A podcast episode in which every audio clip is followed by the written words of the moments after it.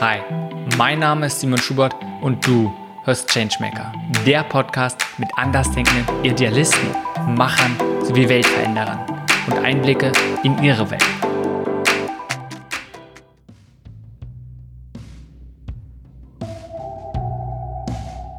Diese Folge ist mit Daniel Antes. Daniel ist aus Leidenschaft aktiv im Nachhaltigkeitsbereich. Um mehr Menschen zu einem nachhaltigeren Lebensstil zu inspirieren, gibt Daniel Vorträge, schreibt und berät. Oder er wird selbst aktiv, wie mit dem ersten Brotbier Deutschland. Lass uns in Daniels Welt eintauchen. Das klingt sehr cheesy und sehr pathetisch ein Stück weit, aber äh, am Ende des Tages beschäftigt mich vor allem das Thema Nachhaltigkeit und äh, wohl wissend um die Herausforderungen, denen wir da gegenüberstehen, aber eben auch beispielsweise den Visionen, den Lösungen, die es schon gibt, ähm, glaube ich, dass wir diese Herausforderungen bewältigen können und ähm, ich versuche da mein, so gesehen meinen Beitrag zu leisten mit den Dingen, die ich tagtäglich tue. So gesehen zusammenfassen mit dem Glauben, dem hier und da vielleicht auch unbändigen Glauben, dass die Welt noch besser werden kann, als sie ist. Wenn du gerade sagst, so die Welt besser machen, große Probleme lösen, ist, wenn man sich in diesem Bereich natürlich befindet, was, was man oft hört und auch was relativ normal ist. Wer jetzt gar nicht in dem Bereich ist, so, okay, wow, äh, weißt du, so gleich groß denken, große Probleme. Mhm. Und wenn wir einen Schritt zurücknehmen, wie bist du da hingekommen? Was gab, gab es wesentliche Punkte, wo du sagst, die haben dich geprägt, dass du sagst, das ist es, was du machen möchtest, womit du dich so stark identifizierst? Klar, die gab es und da gab es wahrscheinlich auch mehrere. Es gab jetzt, muss man so sagen, wahrscheinlich nicht diesen einen Moment, wo ich gedacht habe, ich muss jetzt alles umkrempeln, ich muss mich komplett neu orientieren. All das, was ich bislang in meinem Leben gemacht habe, war so gesehen äh, nichtig und klein. Ähm, mir fallen spontan, also ich hatte wahrscheinlich auch, vielleicht wie viele in meiner Generation, äh, eine verfrühte Sinnkrise. Das heißt, in meinem ersten Job habe ich relativ schnell gemerkt, dass ich unglücklich war, dass mir Dinge gefehlt haben, dass ich am Ende des Tages mir selbst oft zu oft die Frage stellen musste, hey, was hast du eigentlich den ganzen Tag über gemacht?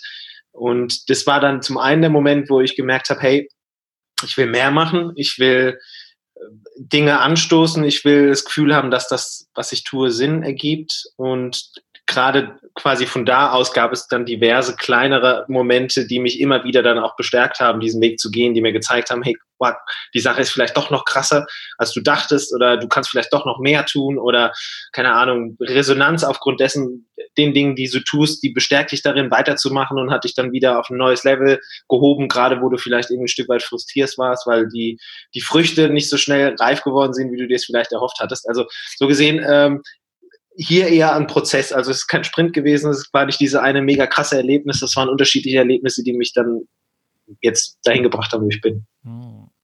Es hört sich an nach einer Geschichte, die, womit ich mich persönlich sehr gut identifizieren kann, aber auch die ich von vielen anderen gehört habe. Im Sinne von, man fängt an zu arbeiten und dann dieser große Wunsch nach Purpose, nach Sinn und vielleicht auch, okay, was mache ich überhaupt? Und wie kann ich meine Zeit vielleicht auch gut einfach nutzen? Und dann immer wieder zu sagen, okay, diese Suche, was könnte das sein, zu sehen, boah, es gibt so viele Probleme und wie kann ich Teil der Lösung sein, einhergehend mit einer riesengroßen Überforderung, zu sagen, boah, was kann ich, ich jetzt irgendwie dazu beitragen? Und ich glaube, das ist, also ich muss sagen, ich bin extrem glücklich, dass es bei mir so relativ früh einfach war. Also wirklich im ersten Job. Ich war Unternehmensberater in einem größeren US-Konzern, hatte schon mit Nachhaltigkeit zu tun, war quasi Sustainability Officer, das heißt, habe Schulungen durchgeführt intern. Äh, es war nicht kompletter Bullshit-Job, aber es war eher so, dass du wirklich am Ende des Tages hier und da wirklich dann vielleicht das Handfeste oder das ultimativ Erfahrliche vermisst hast und dann hat mir das letztlich nur geholfen, dass ich erst gar nicht in so eine krasse Komfortzone reingerutscht bin. Also gerade bei vielen Menschen, die im ersten Job vielleicht dann als, keine Ahnung, Benefit-Programm oder das Benefit-Paket gut passt, dann hier und da so eine Grundgelassenheit und Entspannung bekommen, obwohl sie eigentlich vielleicht einen Ticken unzufrieden sind. Das gab es bei mir gar nicht. Und ich glaube, das hat dann auch dazu beigetragen, dass ich relativ schnell gesagt habe, hey, okay, das ist es nicht ich wage jetzt den Mut, ich kündige jetzt und suche mir was anderes. Ähm, Wäre ich drei oder vier Jahre vielleicht ein bisschen bequemer im Job geworden, ich glaube, dann ist der Zug vielleicht auch relativ schnell abgefahren und dann macht man das dann einfach, weil man es macht. Ja, mega spannender Gedanke. Und gleichzeitig hört sich so an, als wenn ihr schon auch dort Sustainability Officer, du warst also schon in dem Bereich irgendwie tätig und es haben sicherlich nicht irgendwie ganz kleine Organisationen. Das heißt, du, du konntest schon sagen oder du hättest dir sagen können, ja, eigentlich mache ich schon einen Beitrag. Weißt du, du hast nicht dieses, boah, eigentlich mache ich was völlig Absurdes, was absolut komplett gegen meinen Werten spricht. Das heißt, dieser Schmerz oder vielleicht auch dieser Drang zu sagen, ich muss was wechseln, war gar nicht so groß. Du hättest auch einfach sagen können, ja, um, passt schon. Also am ehesten warst du genau in deiner Komfortzone, könnte man meinen, oder? Ja, so gesehen schon, ja. Aber dafür war dann vielleicht einfach der, der Hunger oder die, die Lust auf, auf mehr zu groß, ähm, als dass ich mich hätte mit dem zufrieden geben können. Und also Gott sei Dank, der Hunger ist bis heute da. Also ich glaube, das wird auch nicht gestillt sein in dem Sinne, als dass ich mich irgendwann mal an einem Moment sehe, wo ich an einem Punkt bin, von wegen, jetzt ist gut, jetzt will ich gar nicht mehr weitermachen, jetzt will ich verwalten, jetzt will ich quasi einfach nur hier 9 to 5 und easy going, sondern dass ich immer auch, für mich ist das alles eine große Lernkurve und ich habe den Luxus, dass ich viele Sachen machen konnte, die mich immer irgendwie auch selbst quasi fachlich, methodisch, intellektuell, was auch immer weitergebracht haben. Ähm, und das war so gesehen dann relativ schnell bei mir im Job der Fall. Und ich glaube, wir sind einfach auch jetzt wahrscheinlich dann alle ein bisschen, äh, wie kann man sagen, äh, gebrannte Kinder, als dass wir dieses klassische lineare CV-Ding so gesehen ja auch gar nicht mehr haben oder haben wollen oder haben brauchen. Und dieses viel Erfahrung sammeln am Anfang, möglichst viele Dinge machen, habe ich gemacht. Ich hatte aber immer eine große Klammer, das Thema Nachhaltigkeit, aber das wirklich in unterschiedlichsten Organisationen, vom Großkonzern zum kleinen Unternehmen, zur NGO, zur Behörde, zum Ministerium. Und äh, ja, am Ende des Tages war das alles extrem hilfreich für mich und meine Arbeit. Hm. Du hast gerade angesprochen hast, diesen Hunger, der damals da war und immer noch. Welche Beziehung hast du dazu? Diesen vielleicht inneren Drang nach immer mehr und nicht im Sinne von, weißt du, nach immer weiter, immer mehr, immer besser, immer größer, sondern zu sagen, okay, wie kann ich, was ist der nächste, wie kann ich vielleicht einen größeren Impact haben, wie kann ich mehr bewegen? Ich glaube, das ist es gerade der Punkt. Also man wird oder wenn es jemand schafft, an den Punkt zu kommen, zu sagen, ich habe, glaube ich, den bestmöglichen Impact erreicht, den ich erreichen kann, dann ist das, glaube ich, ein Moment, wo man sehr stolz sein kann, aber wo man sich vielleicht auch fragen müsste, wie kann es überhaupt sein, dass ich an diesem Punkt angelangt bin? Weil gerade weil man weiß, was da draußen noch abläuft, gerade weil man weiß, dass die Probleme noch so groß sind und wir eigentlich fernab von einer heilen Welt sind, halte ich es für sehr unrealistisch, dass dieser Moment bei einem normal denkenden und vernünftigen Menschen eintritt. Äh, und dann irgendwie, vielleicht wäre es schade, vielleicht wäre es auch cool. Ich bin gerade irgendwie zwiegespalten, ich weiß nicht, wie es fände.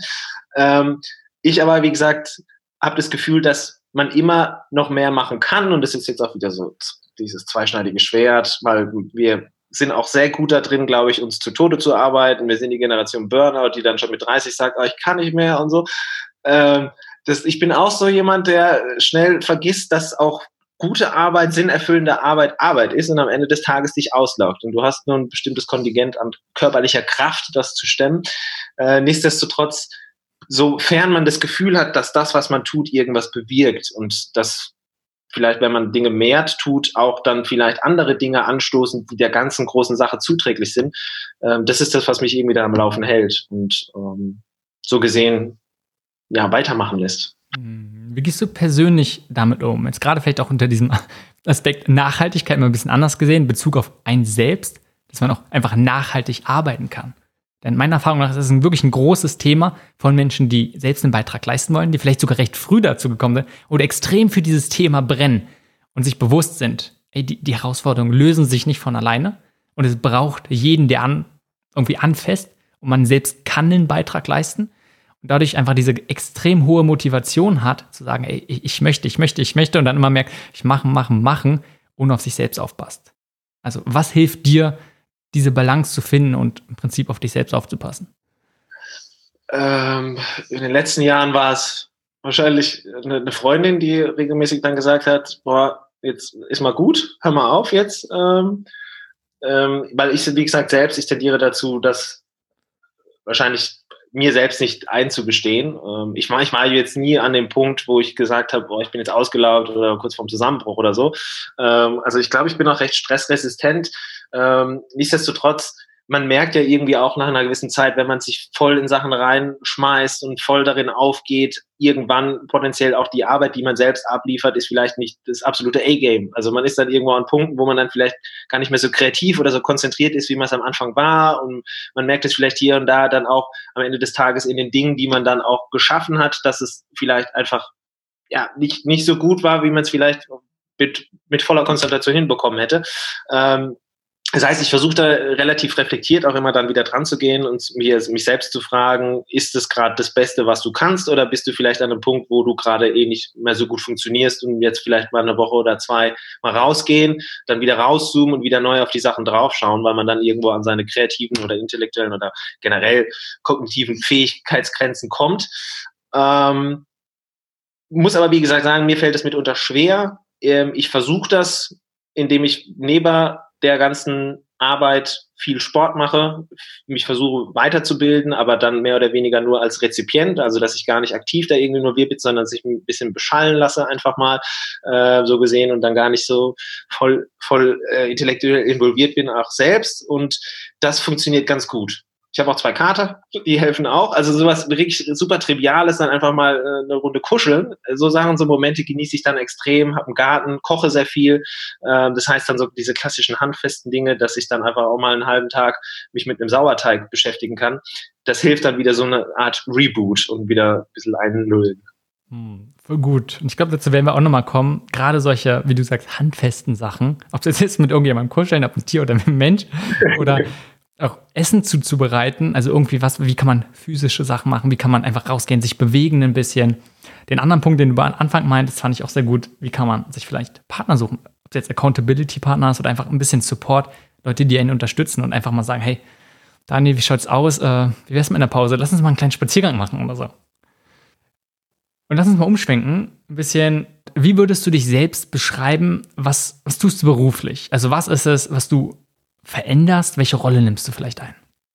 Im Großen und Ganzen versuche ich mit meiner Arbeit äh, Nachhaltigkeit zu fördern oder Menschen dazu zu inspirieren, die es vielleicht noch nicht so sehr tun. Und wie ich das tue, letztlich sind diverse Projekte oder Hüte, die ich da auf habe. Also ich bin zum einen Redner, das heißt, ich halte Vorträge über das Thema Nachhaltigkeit, vor allem im Hinblick auf das Thema Ernährung. Ich schreibe regelmäßig darüber, also bin Autor, bin Blogger. Ich berate hin und wieder dazu, da ich auch mit dem Zukunftsinstitut verpartnert bin. Das heißt, ich arbeite mit Unternehmen zusammen, die sich fragen, wie sieht unsere Branche morgen aus? Was müssen wir tun, um zukunftsfit zu sein? Da ist Nachhaltigkeit so gesehen eins der Blockbuster-Themen zurzeit, erfreulicherweise. Ähm, bin aber eben auch in meiner Freizeit, äh, kann man sagen, klassisch Food-Aktivist. Das heißt, ich habe eine NGO, mit der wir versuchen, zu nachhaltigen Lebensstilen zu inspirieren, aber eben nicht klassisch mit moralischem Zeigefinger, sondern indem wir Streetfood aus geretteten Lebensmitteln zubereiten, indem wir Kleidertauschpartys organisieren. Äh, also alle Dinge, die Spaß machen, aber die irgendwo Nachhaltigkeit dann doch transportieren. Ähm, und ja, bin seit kurzem auch Sozialunternehmer, dann habe letztes Jahr mein eigenes Startup gegründet, welches Bier aus Altbrot herstellt. Also eine Art Zero Waste Neudenken, gerade im Hinblick auf die Lebensmittel selbst. Und ja, das sind so gesehen diverse Projekte, aber am Ende des Tages alle so gesehen im weitesten Sinne Nachhaltigkeit und Ernährung betreffend. Auf deiner Webseite beschreibst du dich auch als Sustainability Ninja. Warum genau der Begriff? Was bedeutet das für dich? Den habe ich mir selbst nicht gegeben, ehrlich gesagt. Ähm, das war einmal im Rahmen eines Events, wo ich eine, eine Keynote halten durfte, abends in einer Abendveranstaltung. Und da hat mich der Moderator so gesehen vorgestellt und hatte sich dann, glaube ich, spontan einfach Sustainability Ninja ausgedacht, weil er, was ich äh, schreibe oder worüber ich Vorträge gehalten hatte, in der Vergangenheit angeschaut hatte. Und das kam ihm dann eher an so einem, so einem Kampf gleich, also da ich quasi kämpfe tagtäglich für dieses Thema. Und äh, es hat irgendwo natürlich was Martialisches. Ich habe das dann übernommen, weil es ta tatsächlich irgendwo, äh, es hat was Kämpferisches, weil das Thema, jeder, der da sich engagiert, weiß, dass es ein, man braucht einen langen Atem, äh, die Erfolge kommen nicht von heute auf morgen und man hat immer noch viele, viele Hürden vor sich äh, und viele Steine im Weg. Und dementsprechend muss man immer wieder neuen Mut fassen, immer wieder neu anfangen und dann aber voll engagiert reinzugehen. Deswegen, also so gesehen, Sustainability Ninja ist für mich äh, in weniger das, das Kriegerische als vielmehr das, das Kämpferische für die gute Sache. Hm, mega interessant. Für mich wäre auch gerade, wenn es, also Krieger, für mich ist Ninja auch so vielfältig im Sinne, weißt du, ganz viele Skills auf einmal und von den verschiedenen Sachen, die du gerade gesagt hast, machst du ja viele. Du nimmst viele Hüte auf einmal und probierst an vielen verschiedenen Sachen aktiv zu werden. Also in der Hinsicht passt das für mich auch. Stimmt, guter Punkt absolut. Aber so gesehen, das klassische Ninja, Ninja-Skillset äh, habe ich nicht. Ich kann keine einzige Kampfsportart. äh, ich bin auch sonst nicht das, was man ein Ninja bezeichnen würde. Es ist eher dann wirklich der übertragene Sinn. okay, war gut. Wenn du mal vielleicht die letzten Monate zurückdenkst und auch an deine ganz vielen verschiedenen Projekte, was sind so die ein bis drei relevantesten Fragen oder auch Themenbereiche, die dich in letzter Zeit beschäftigen? Also vielleicht Fragen, die Frage, die ich mir jetzt schon seit mehreren Jahren stelle, ist, wie generell dem Thema Nachhaltigkeit und all denen, die da sich quasi aktiv drin tummeln, wie diesem gesamtgesellschaftlich gesehen mehr Wichtigkeit gegeben werden kann. So gesehen mehr Durchschlagskraft, weil das Thema ist nicht neu, kennen wir seit den 70er Jahren, Club of Rome, End des Wachstums.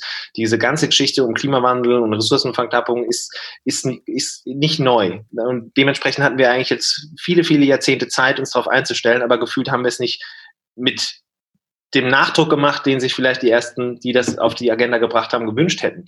Und da habe ich mich immer dann wieder gefragt, gerade auch was das Thema Kommunikation anbelangt, wie können wir Nachhaltigkeit vielleicht oder das, was Nachhaltigkeit will, anders kommunizieren, um so mehr Menschen zu erreichen. Weil ich das Gefühl habe, die Botschaften waren einfach in der Vergangenheit vielleicht die falschen oder vielmehr der, der, der Wortlaut, die Tonalität. Ähm, die Inhalte so gesehen sind ja die gleichen geblieben, aber wir haben es einfach nicht geschafft, diese richtig zu transportieren. Also das eine ist das Thema, wie kann man Nachhaltigkeit so gesehen besser kommunizieren, was ich extrem spannend finde. Dann auch die Frage, wie können wir wirklich dann auch Nachhaltigkeit in unserem Alltag verankern, ähm, obwohl wir es ja eigentlich wissen, aber wieder unseres besseren Wissens handeln, dieses klassische Mind-Behavior-Ding.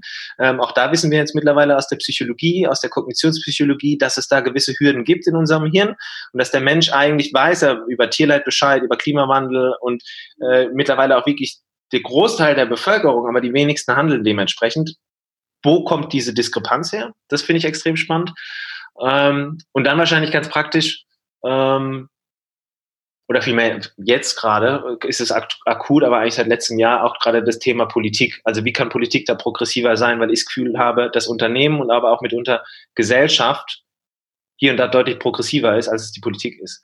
Ähm, das heißt, wie können wir hier quasi diesen ordoliberalen Rahmen oder den Rahmen generell, den das System braucht, anpassen, auf das Nachhaltigkeit eben ein, ein erstrebenswerter Zustand ist, äh, aufgrund, dass Nachhaltigkeit eine Sache wird, die gefördert wird und die nicht erschwert wird, ähm, was momentan eben das System gerade so gesehen ähm, falsch rum bewirkt. Also das nachhaltiges Handeln wird momentan erschwert und unnachhaltiges wird leicht gemacht, so gesehen. Also auch hier die, die Krux, wie kann, die, wie kann man mehr einen, einen Fluss auf die Politik nehmen? Hm. Wenn wir nochmal uns der ersten Frage widmen, also wie kann man vielleicht die Bedeutung, die viele Menschen mit Nachhaltigkeit verbinden, wie kann man das verändern? Wie kann man schaffen, dass das Thema Nachhaltigkeit, Nachhaltigkeit relevanter wird, dass es wichtiger ist für mehr Menschen? Was sind denn Gedanken dazu? Wie kann man das schaffen? Was ist dein Ansatz? Mhm. Also ich habe das Gefühl, dass viele viele Zeit das Thema Nachhaltigkeit gerade oder wahrscheinlich ist es immer noch so, dass es in der gesellschaftlichen Mitte als etwas wahrgenommen wird, das am Ende des Tages Verzicht bedeutet, das Einschränkung bedeutet. Und wenn wir dann über so Sachen wie CO2-Fußabdruck und einen ökologischen äh, Rucksack sprechen, leben wie im Mittelalter. Am Ende des Tages können wir die Welt nur retten, wenn wir leben wie im Mittelalter. Und das so gesehen eine falsche Vorstellung generell von einem nachhaltigen Leben vorherrscht. Und das ähm, gerade aufgrund dessen, dass, und das ist leider in der Vergangenheit einfach gut belegbar, Nachhaltigkeit oder die Botschaften immer über den Schuldkomplex stattgefunden haben. Das heißt am Ende des Tages, der Mensch ist ein Parasit, äh, an, so gesehen in der, auf der Erde und wir müssen am besten die, die, die Welt vor dem Menschen befreien, aufgrund, dass, dass, so dass die Welt nicht untergeht. Ähm, und es stimmt, also wäre der Mensch nicht da, die, die Welt würde sich wunderbar rehabilitieren, die würde sprießen vor Grün und es wäre alles schön wie quasi im Garten Eden eigentlich, weil wir sind irgendwo dann vielleicht auch die Parasiten oder so gesehen die, die eigentlich gerade gewisse Dinge falsch tun. Aber, und das wissen wir eben auch aus der äh, Kommunikationsforschung, der Kognitionspsychologie, das führt dazu, dass der Mensch eben mit Reaktanz reagiert und eben nicht mit einem wie auch immer gearteten neuen Handeln. Und diese Botschaften müssen wir eben irgendwie umformulieren, umkehren, dass wir den Menschen quasi Alternativen aufzeigen, die lebenswert sind, die Spaß machen, aber die sie selbst dann auch befähigen, neue Gewohnheiten zu erlernen, neue Handlungsweisen oder Denkweisen überhaupt erst zuzulassen. Ähm, und da, glaube ich, braucht es einfach ein grundlegendes Reframing von Nachhaltigkeit, denn quasi all das, was seit den 70er Jahren bis eigentlich jetzt wirklich in äh, 21. Jahrhundert hinein passiert oder kommuniziert wurde, ist einfach nicht sexy. Also wenn du es wirklich unter irgendwie zusammenfassen wolltest, Nachhaltigkeit ist nicht sexy, ist nicht erstrebenswert, warum soll ich das machen? Ähm, und diese Fragen dürfen wir erst gar nicht zulassen. Also Thema gerade auch globale Klimastreiks, dass wir jetzt wieder auf die Straße gehen für den Klimawandel und eben von der Klimakrise sprechen müssen. Ähm, es ist halt irgendwo eine Gratwanderung, denn sobald wir über Krisen sprechen, sobald wir darüber sprechen, ähm, dass wir jetzt anders handeln müssen, relativ dann ergibt es bei den Menschen eben so ein so ein, so ein Abwehrmechanismus, der sagt, ja gut, dann fahre ich jetzt nochmal schnell SUV, bevor es verboten ist. Ähm, und da müssen wir uns eben fragen, wie können wir das dann anders transportieren, dass er gar nicht erst auf diese Idee kommt oder dass die Alternativen zu dem SUV eben deutlich erstrebenswerter oder sexier sind. Hm. Da waren ganz viele Sachen da drin und ist natürlich gibt es keine einfache Antwort, sondern es ist ein enorm komplexes Thema. Und, und selbst wenn es im Sinne von eine einfache Antwort Lösung geben würde, von ey, wir müssen uns jetzt alle nachhaltiger verhalten, was natürlich nicht so simpel ist, kommt auch der Faktor hinzu, einfach, ja, ähm, die meisten Menschen, oder andere, nicht die meisten, viele Menschen wollen das gerade nicht, weil sie zum Beispiel eine falsche Vorstellung davon haben, so wie du ja gerade beschrieben hast. was ich sehr interessant finde, auch diesen, diesen Aspekt, man kann einerseits gucken, wie können wir nachhaltigere Lösungen finden, also im Sinne wirklich Produkte, vielleicht Geschäftsmodelle oder einfach neue Lösungen für Herausforderungen machen. Und dieser andere Aspekt, wie können wir es schaffen, dass mehr Menschen sich nachhaltiger verhalten? So einerseits die Umstände vielleicht positiver gestalten und andererseits auf die Verhaltensebene gehen. Und du meintest auch ganz am Anfang, du probierst Menschen dazu zu inspirieren. Warum hast du den Begriff inspirieren gewählt? Ähm, letztendlich könnte es ja auch sein, ein Unterrichten. Weißt du, man bringt den Menschen etwas bei, wie sie nachhaltiger leben können. Da wäre ich ja dann auch wieder gerade wahrscheinlich, äh, Stichwort Self-Fulfilling Prophecy, Opfer meiner eigenen Fehlkommunikation, als dass ich damit dann nicht die Botschaft, die ich vielleicht transportieren will, dann wirklich auch beim, beim Rezipienten oder meinem Gegenüber ankommen lassen kann. Dementsprechend inspirieren finde ich einfach schöner, weil es ist so unterschwellig, es ist so undogmatisch, es ist so ich lasse mich mal kurz berieseln und irgendwie finde ich es ganz cool in dem Moment und vielleicht nehme ich was mit und vielleicht probiere ich dann auch mal was daheim aus und dann merke ich, oh, das ist ganz, ganz nice. Ich versuche das mal in meinen Alltag zu integrieren und so gesehen breche dann mit meinen klassischen Habitualisierungen. Ähm, inspirieren finde ich extrem wichtig, denn so gesehen, ich glaube, das ist der Ausgang, Inspiration ist der Ausgangspunkt A, des Aufbrechens von Gewohnheiten, des Aufbrechens von klassischen Denkweisen oder Denkmustern, die im Kopf vorherrschen und so gesehen das Befähigen von Neuem äh, oder das, man kann auch sagen, ins, ins Konstruktive setzen der Menschen, denn am Ende des Tages geht es darum und Inspiration gesehen braucht es dann dementsprechend auf diversen Ebenen. Es gibt ja ja, und das wissen wir ja auch eben aus der Forschung, diverse Verzerrungen in unserem Kopf, die uns abhalten, eben neu zu handeln, von der klassischen Wirkungslosigkeitsvermutung, also dass man sich sagt, ey, es bringt doch eh nichts, wenn ich jetzt auf mein Schnitzel verzichte, weil der, der Heinz um die Ecke und die Gertraud, die essen jeden Tag Schnitzel, äh, oder dieser klassische Opportunismusvorbehalt von wegen so, jetzt bin ich der Blöde, der auf sein Schnitzel verzichtet, aber die anderen machen es. Von wegen, da ist der Mensch auch ein Stück weit natürlich dann äh, egoistisch und versucht die Eigennutzen zu maximieren. Oder aber auch das klassische Trittbrettfahrerproblem. Also dass dann jene, die nachhaltiger handeln, so gesehen die Kosten tragen dafür, dass das Kollektiv nachhaltiger lebt, weil die Welt so gesehen ein Stück weit besser wird. Ähm, und das sind alles Punkte, glaube ich, die man mit einer gewissen oder mit einer gelungenen Inspiration beheben kann, umgehen kann und dementsprechend dem ganzen Thema Nachhaltigkeit einfach mehr, mehr Kraft verleihen kann. Hm. Ganz viele Sachen, die du ansprichst, sind ja ich will nicht sagen Grundlagen, aber vieles auch aus der Psychologie im Prinzip. Ja, wie verhalten sich Menschen? Warum verhalten sie sich Menschen, wie sie sich verhalten? Und wenn es darum geht, Menschen zu inspirieren, sie zu unterstützen, dass sie sich anders verhalten, sind solche Grundlagen natürlich enorm wichtig.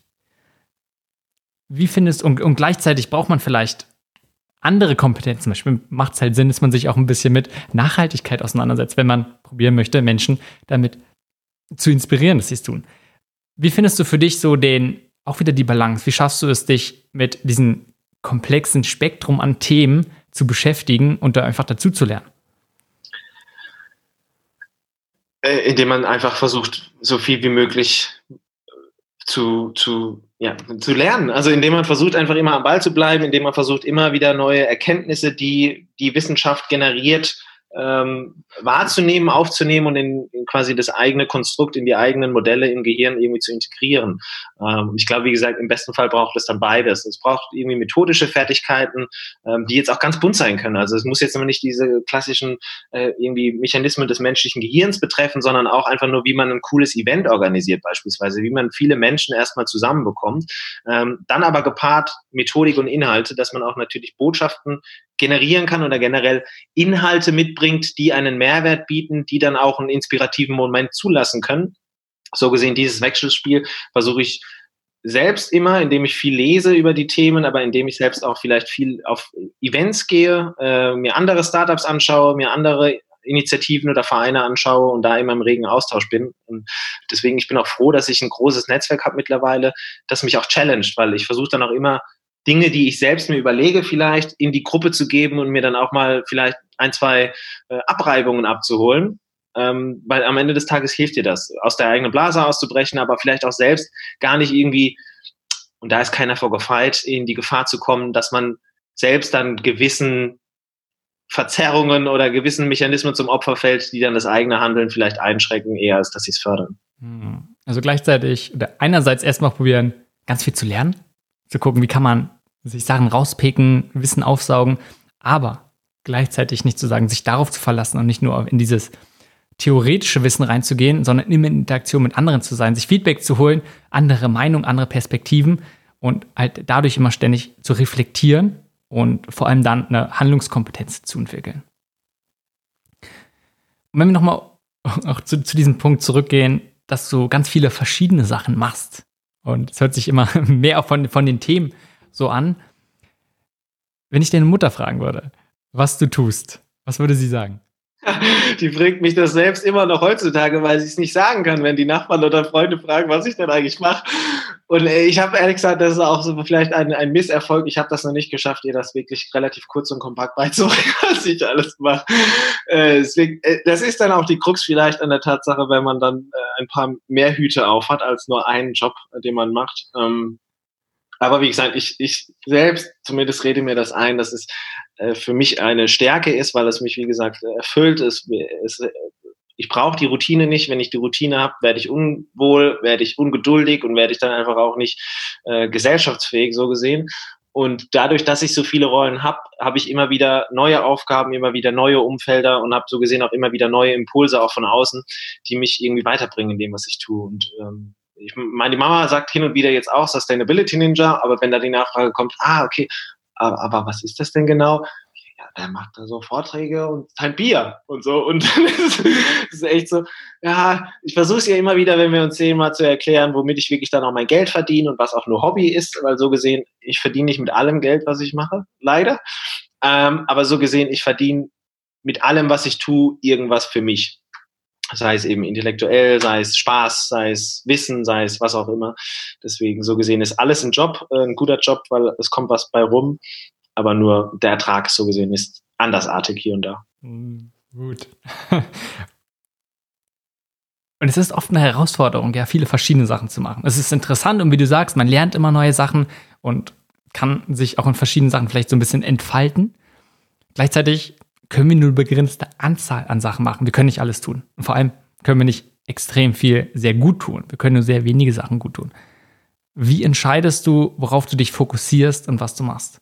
Mhm. Das ist ein guter Punkt und das ist auch ein wichtiger Punkt und das ist, glaube ich, auch ein Punkt, den du wahrscheinlich nie erreichst, als dass du sagst, du hast das jetzt alles voll begriffen und du hast alles richtig gemacht und du hast alles perfekt priorisiert. Ähm, aber wie gesagt, ich glaube, das ist gar nicht mal so schlimm. Solange man am Ende des Tages immerhin etwas hier und da richtig priorisiert. Denn gerade, und ich meine, ich glaube, das liegt dann auch irgendwo in der Natur der Sache, man fokussiert sich, zumindest so ging es bei mir am Anfang so, und das ist vielleicht auch ein Stück weit dann die verkappte idealistische Geschichte, auf Dinge, die mir Spaß machen.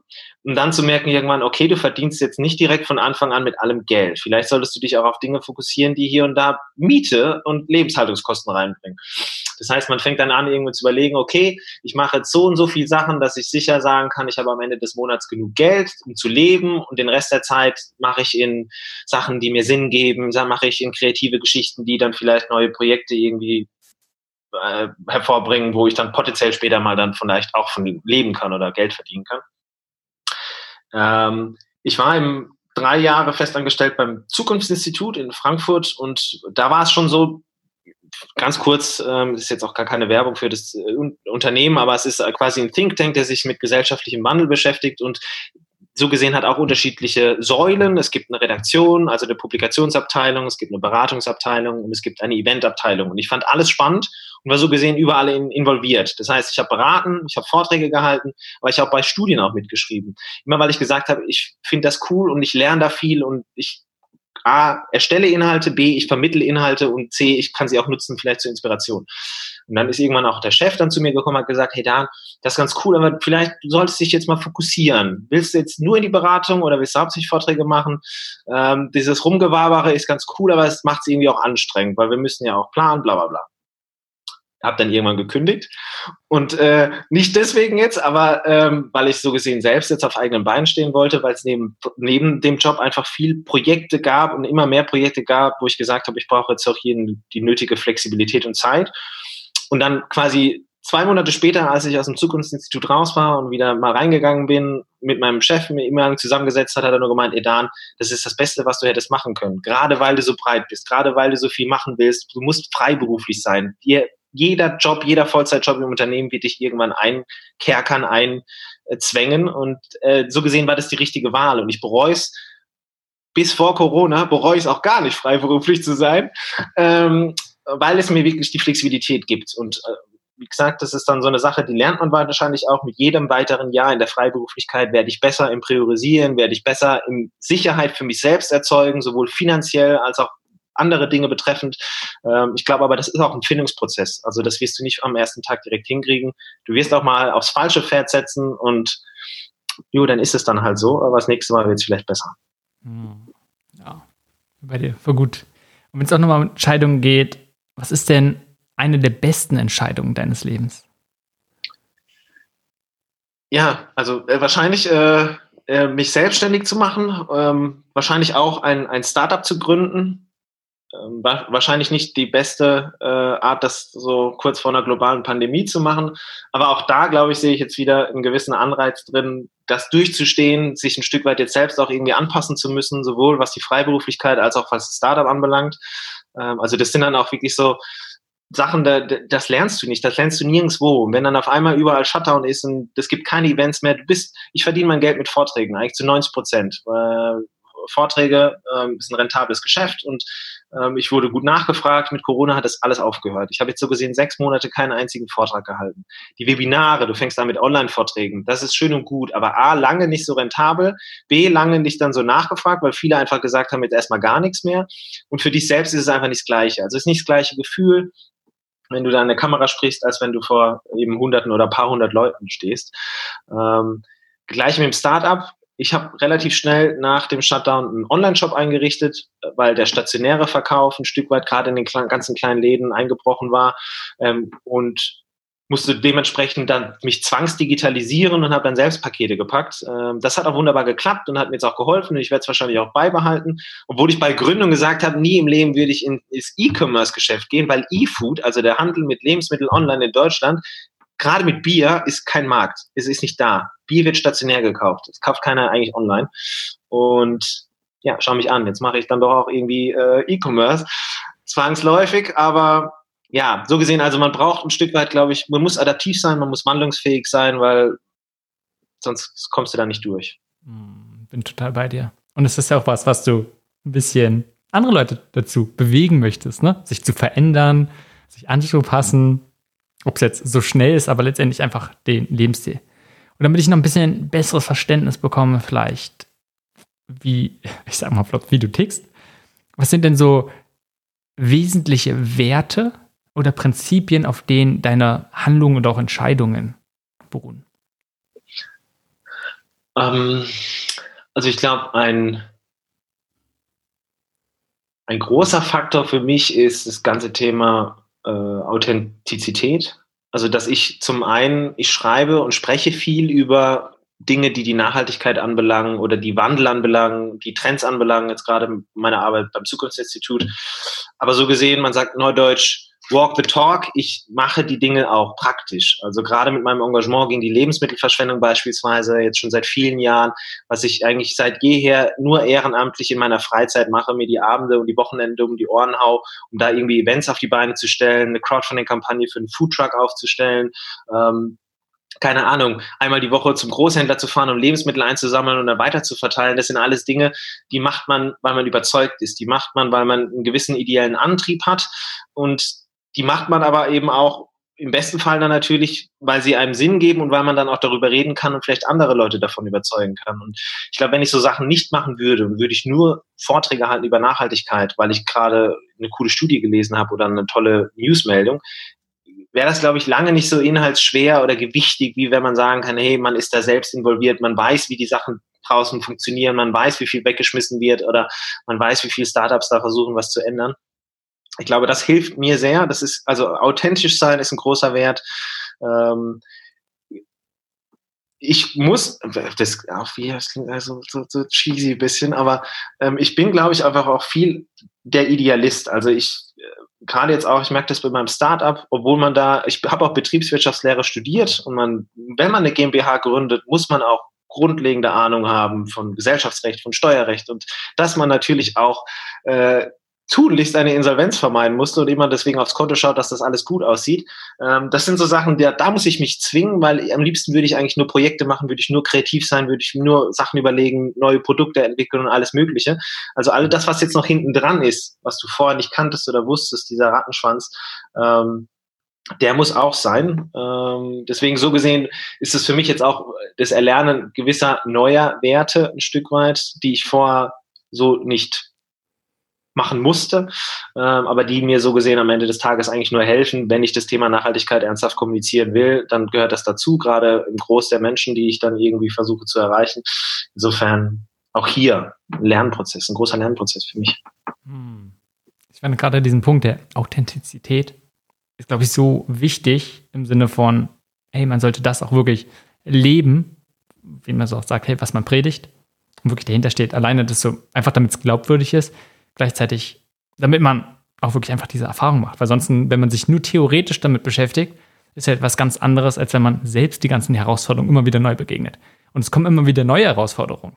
Es ist ja nicht nur so, hey, beim Anfang und dann hat man es irgendwann raus, sondern man verändert sich, die eigenen Lebensumstände verändern sich und dann kommen in diesem Kontext halt auch mal wieder neue Herausforderungen, die man selbst vielleicht begegnen muss. Geht es dir auch so? Ja, definitiv. Ähm, wie gesagt, ich glaube, äh, man sagt immer so schön, Wandel ist die, die einzige Konstante in unserem Leben und dementsprechend, ähm, also ich glaube, wenn man authentisch ist in den Sachen, die man tut und vor allem, wenn man möglichst offen ist und dementsprechend dann auch offen für Feedback, für jegliche Art von auch Kritik, so, im besten Fall ist sie konstruktiv, dann hilft einem das schon sehr. Ähm, und ich versuche das zumindest in der Vereinsarbeit immer sehr, aber jetzt gerade auch mit dem Startup irgendwie haben wir äh, relativ schnell alle möglichen Mauern oder möglichen Türen und Toren irgendwie fallen lassen. Das heißt, wir haben jetzt auch gar kein Geheimnis gemacht um unser Produkt. Wenn ich Anfragen habe, hey, wir wollen auch ein Brotbier machen, könnt ihr mir sagen, wie ihr das gemacht habt bin der Erste, der das sagt bei mir und da sind wir wieder beim Thema Authentizität. Mir geht es um die Sache. Ich habe vor allem die Idee von einer besseren Welt ohne Lebensmittelverschwendung. Und wenn ich da andere Leute dazu bringen kann, das Gleiche zu tun oder ähnliche Sachen zu tun, dann mache ich das gerne und dann habe ich jetzt nicht Angst vor möglichen äh, kleineren Marktanteilen oder weniger Absatzchancen, weil ich habe nicht gegründet, um Geld zu verdienen. Ich habe so gesehen gegründet, um die Idee größer zu machen. Und da schien es mir naheliegend, dass man das auch mal auf unternehmerischem Wege tut, aber dementsprechend noch lange nicht seine Werte verkaufen muss im besten Fall. Ähm, dementsprechend, ich glaube, ja, wie du sagst, also das ist, das ist, äh, das ist so. Hm, bin total bei dir. Und ich kann mir vorstellen, von der, von der Gründung, äh, worauf wir gesagt gleich nochmal drauf eingehen können mehr, aber auch von den anderen Sachen, wenn du jetzt nochmal was Neues gründen würdest? Gibt es irgendwas, wo du gesagt hast, das hast du enorm gelernt, das würdest du komplett anders machen als zuvor? Mm. also das Ding ist, und das sagen auch viele, aber es ist einfach so. Und ich, ich glaube, ich bin jetzt keiner, der auf den, auf den Kopf gefallen ist. Deswegen, ich, ich bin ein Stück weit clever und kann auch Dinge einschätzen. Aber zum Beispiel, ich hätte wirklich nicht gedacht, dass dieser ganze deutsche bürokratische Apparat so krass groß und so krass aufwendig ist. Also deswegen äh, Wahrscheinlich deswegen schaffen es auch nicht viele Startups, weil dieses ganze GmbH-Ding oder welche Unternehmensform man auch immer dann gewählt hat, einfach extrem aufwendig ist, abseits des Alltagsgeschäfts. Also, dass da so viele Sachen dranhängen, so viele Behördengänge vom Finanzamt über Zertifizierungsstellen, über was weiß ich alles. Ähm, das ist extrem zeitraubend und mitunter extrem auch nervenaufreibend, weil die Mühlen so langsam malen, weil die Leute so festgefahren sind, diese klassischen Verwaltermenschen und Mentalitäten.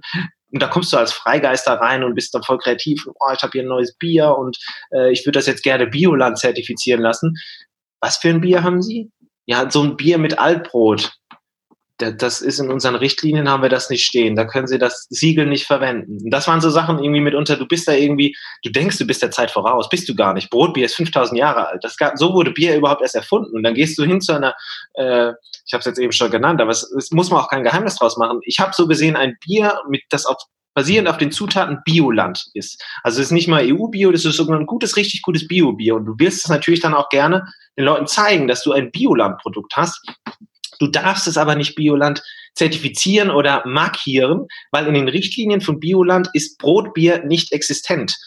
Das heißt, du darfst da Bier brauen mit Malz und was weiß ich was, aber Brot hat sich noch niemand drüber Gedanken gemacht. Das heißt, es gibt diesen Präzedenzfall nicht. Und dann sagen die, klar, okay, wenn das Brot Bioland ist, Vielleicht kann man eine Sondergenehmigung machen. Ja, und wie lange dauert das? Ja, das kann schon mitunter Jahre dauern. Und du denkst dir, machen wir jetzt drei Jahre rum, damit ich da dieses schöne grüne Siegel draufhauen kann, dann lass ich es eher und dann gucke ich mal, wie vielleicht, wie das anders geht. Aber auch da direkt, du bist dann in so krass tiefen Schienen drin, die du irgendwie gar nicht irgendwie groß irgendwie verändern kannst. Du bist da in so einem Apparat und du kämpfst da gegen Windmühlen leider, gegen einfach über Jahrzehnte gewachsene Strukturen und dann das kann sehr frustrierend sein einfach. Und das habe ich komplett unterschätzt und äh, ich werde wahrscheinlich hier und da auch noch neue Momente erleben, wo ich mir an den Kopf fassen muss, weil ich denke, es wäre doch gar nicht so schwer. Wieso müsst ihr dann jetzt so ein großes Ding draus machen? Aber nee, es ist einfach groß und ja, es kommt dann doch immer härter als gedacht. Also das ist so ein Ding, das haben auch von Leute zu mir gesagt im Vorfeld, aber es kommt noch mal krasser. Es kommt wirklich noch mal krasser. Es ist, es ist abgefahren. Und deswegen gibt es wahrscheinlich auch so wenig Startups, weil die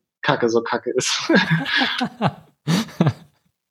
Aber glaube ich dir sehr gern. Ich habe es auch schon von ganz vielen gehört. Und nicht nur in dem Bereich, sondern in allen möglichen Bereichen. Und besonders, wenn man vielleicht etwas anders macht und alleine schon irgendwie soziales Unternehmen, fällt mir ganz oft durch ja, bestimmte Filter einfach durch, wo man sagt, ey, man passt in keine Kategorie so wirklich rein. Und ja, dann ist man entweder immer eine Ausnahme, was erstmal schwierig ist, oder hat gar keinen wirklichen Ansprechpartner. Ja, und da sind wir auch wieder beim Thema Wandel. Also ich glaube, viele Ideen, so gesehen, vielleicht hatten sich die Leute schon vorher ähnliche Ideen gemacht, aber jetzt kommt mal jemand, der hat die Idee und der will die umsetzen und dann triffst du aber auf Leute, die diese Idee vorher nicht hatten und aber dementsprechend auch nicht die Regularien oder die Schreibwerke oder sonstiges, was sie jemals verfasst haben. Und für die ist das in dem Moment einfach dann ein extra Mehraufwand. Und dann sagen die lieber, nee, versuch's ohne. Das ist uns jetzt zu aufwendig wegen so einem kleinen verrückten Typ da, irgendwie unser ganzes Richtlinienwerk neu zu schreiben. Und dann denkst du, ja, wie sollen wir denn jemals dann irgendwie, keine Ahnung, neue Ideen oder irgendwie Wandel gestalten, wenn wir gefangen sind in diesen übergebrachten alten Schriftwerken? Hm. Du hast jetzt schon ganz oft erwähnt, das Bier aus altem Brot. Äh, warum genau das? Warum der Name ist Knerzie? Wird es ausgesprochen? warum der Name? Aber vor allem, warum das? Warum der Name? Das ist ganz einfach. Knerzie ist der hessische und auch der pfälzische Begriff für das Brot-Endstück, also das Randstück. Das, was äh, viele Menschen lieben, aber auch viele dann gar nicht mehr mehr so mögen, weil deswegen sagt man mitunter auch regional unterschiedlich, es gibt ein lachendes und ein weinendes Endstück, denn das erste ist immer das Beste, aber das Weinende ist das, was dann am Ende überbleibt und steinhart dann in der Tonne landet.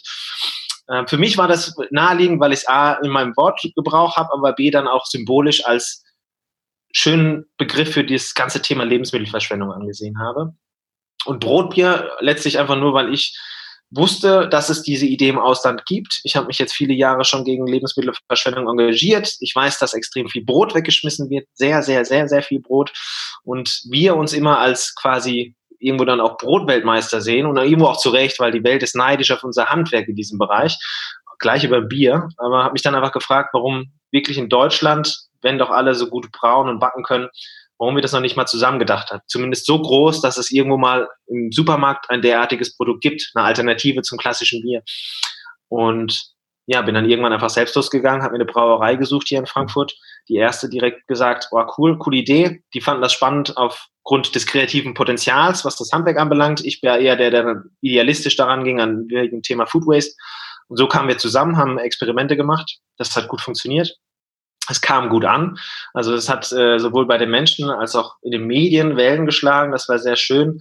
Und dann habe ich irgendwann nur gedacht, hey, vielleicht ist das jetzt ein Produkt, wo du das ganze Thema Food Waste mal wirklich neudeutsch Startup-Sprech skalieren kannst, das Thema noch mehr mit Aufmerksamkeit versehen kannst. Gründe doch mal dein Unternehmen und versuch das. So kam's. Mega interessant. Warum genau auch wieder die, diesen Thema Nachhaltigkeit und vor allem Essensverschwendung? Weil auch da, ne, wie vorhin, es gibt so viele Möglichkeiten, die, die relevant sind. Wir haben so viele Herausforderungen und man kann in ganz vielen Sachen beschäftigen. Warum ist dieses Thema so relevant für dich? Weil ich finde, dass, also Essen ist einfach, finde ich, das so gesehen spannendste, eigentlich, was es gibt. Äh, für mich jetzt. Und das ist natürlich alles sehr subjektiv, aber wenn man auch irgendwie Jetzt sprechen wir hier im Changemaker Podcast über Wandel. Ich habe das Gefühl, der Wandel, den wir, den wir in der Welt beobachten können, egal in welcher Branche, der findet vor allem und in erster Linie und damit unter auch in extrem krassem Ausmaß immer auch auf dem Teller statt. Also alle unsere Bedürfnisse, die sich wandeln, gerade im Hinblick auf Nachhaltigkeit, die kommen sofort auch immer relativ schnell in unsere Ernährungsgewohnheiten rein. Ähm, also wirklich so Metathemen wie Transparenz, wie Regionalität, Qualität äh, oder sonstige Dinge, die man auch im Hinblick auf Mobilität oder sonstige Konsumentscheidungen vermuten kann. Die sind aber immer auch, die schwimmen immer auch beim Essen mit. Und das fand ich super spannend. Und gerade weil Essen auch so ein emotionales Thema ist, so ein extrem intimes Thema, wo der Deutsche eigentlich gar nicht gerne drüber spricht und er will sich da auch gar nicht reinreden lassen, weil ja, man isst, wie man isst. Und äh, bitte jetzt gehen wir weg mit den Foodtrends und so Geschichten.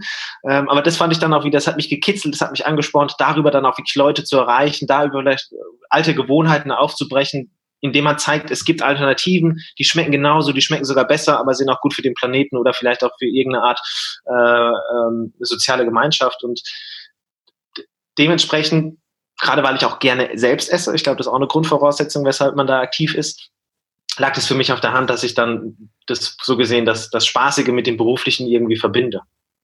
Und du hast es gerade schon angesprochen, gerade die Ernährung ist ja auch was sehr Persönliches. Und viele Menschen reagieren da sofort mit, oh, lass mich bloß mit dem Neuen in Ruhe, ich bleibe bei, so habe ich mich schon immer ernährt.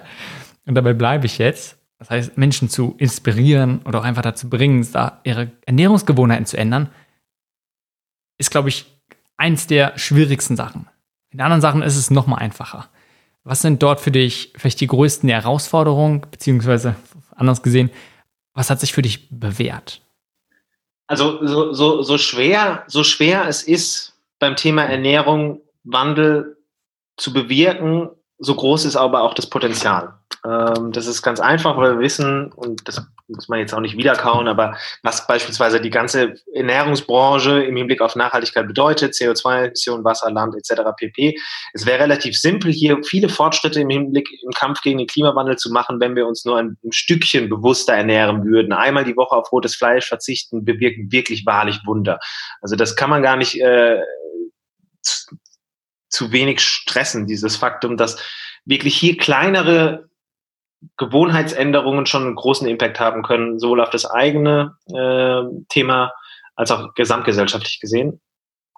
Und da ich jetzt schon viele Jahre gerade als Zukunfts- oder als Trendforscher im Bereich Ernährung auch aktiv bin und dementsprechend weiß, was da passiert, äh, fand ich es nochmal extra spannend, weil wirklich einfach auch gefühlt massiv, massiv da drin gerade passiert. Und Corona ist auch ein schönes Zeichen eigentlich, weil jetzt gerade in Zeiten der Krise so gesehen können wir beobachten, die Ernährungsgewohnheiten sich gerade im Hinblick auf Nachhaltigkeit ein bisschen wandeln. Also gerade weil die Themen Regionalität, Qualität, Transparenz, ähm, aber auch Bio beispielsweise boomen. Das heißt, in Zeiten einer globalen Krise, wo die Menschen beziehungsweise die Alltage von Chaos und Unsicherheit geprägt sind, dann richtet sich das die Aufmerksamkeit auf eben vertrauensschaffende Parameter, wie beispielsweise Bio oder Regionalität. Das hat auch natürlich solidarische Gründe, dass man die, die hiesige Wertschöpfung irgendwie ankurbeln will, dass man nicht will, dass Bauern hier aus der Gegend oder Gastronomiebetriebe pleite gehen. Aber das hat auch vor allem Gründe, dass man weiß, hey, jetzt gerade ist die Kacke am Dampfen, ich will mir jetzt wenigstens was Gutes tun, jetzt kaufe ich Lebensmittel, wo ich weiß, die sind gut für mich. Und das sind dann in der Regel Bio-Lebensmittel oder Lebensmittel, die Saison haben. Und das finde ich extrem spannend, dass wirklich gerade eigentlich, wenn man denkt, jetzt ist es extrem schwierig, jetzt ist es dem Mensch egal, dass er dann dann doch irgendwie dann Prioritäten setzt und die eigentlich zugunsten dann beispielsweise auch einer nachhaltigen Ernährung. Und dementsprechend kann man eigentlich auch sagen, dass jede weitere Krisenwoche so gesehen gut ist für die Nachhaltigkeit, denn die Ernährungsgewohnheiten werden weiter durchbrochen, werden weiter so gesehen abgegradet ähm, und verfestigen sich dadurch auch wieder, je länger das jetzt Ganze dauert. Ähm, und das finde ich super spannend und äh, ja, deswegen, ich bin da gerne aktiv in diesem Bereich. Hm. Gib mir ein bisschen, vielleicht auch Kontext, nochmal mehr dazu. Denn es ist ja nicht so, hey, es muss einfach eine Krise kommen und auf einmal werden lösen sich bestimmte Probleme und Sachen werden besser, sondern es muss ja begleitet werden mit, viel wurde dafür getan, dabei sind Menschen wie du zum Beispiel immer aktiv und probieren das Ganze in eine gewisse Richtung zu fördern. Und oft ist es einfach so, dass bestimmte Sachen, wie zum Beispiel Corona, haben einfach etwas katalysiert eher. Und manchmal, ne, damit es schneller geht oder damit überhaupt eine Bewegung auf einmal größer wird. Wie kann man solche Bewegungen, wie kann man dafür Krisen erstmal nutzen, gleichzeitig aber auch, wie kann man schaffen, dass man nicht auf eine Krise angewiesen ist. Mhm, mh. Zuallererst, glaube ich, will ich, will ich oder muss ich sagen, dass Krisen werden immer verteufelt als, okay, das ist nur noch schwierig. Da kann ich auch relativ schnell dann für äh, äh belangt werden. Ähm, also eine Klimakrise oder wirklich die, die absolute Klimaekstase, ähm, die will man tunlichst vermeiden. Aber sowas wie Corona, kann man sagen, Krisen haben immer auch natürlich irgendwo was von der Schocktherapie, aber die haben auch in sich dementsprechend immer etwas Heilvolles, weil in der Regel Gesellschaft daraus zumindest im besten Fall resilienter hervorgeht und sich so gesehen auf ein neues gesellschaftliches äh, Level emporhebt.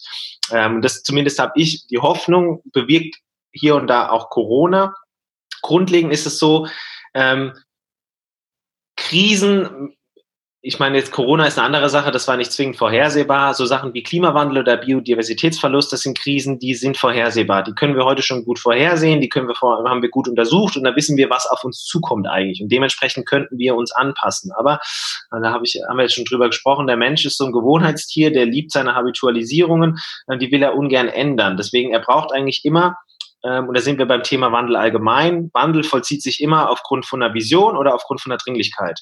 Wir haben die Visionen schon sehr lange. Die Dringlichkeit wird so gesehen immer dringlicher gerade, aber ist noch nicht dringlich genug, als dass das ganze Schiff sich gerade umdreht. Dementsprechend, ähm, was wir beobachten können im Hinblick auf Wandel, und das ist für die Nachhaltigkeit, glaube ich, auch extrem wichtig, dass sich Sachen tun. Es gibt Trends, die sich eben abzeichnen, dass sich hier Sachen ändern, die funktionieren in der Regel langsamer, als man sich dann wünscht. Stichwort Bio-Einkauf beispielsweise, Regionalität, Gründungen von Sozialunternehmen beispielsweise, E-Mobilität, äh, Kreislaufwirtschaft, all diese Themen so gesehen.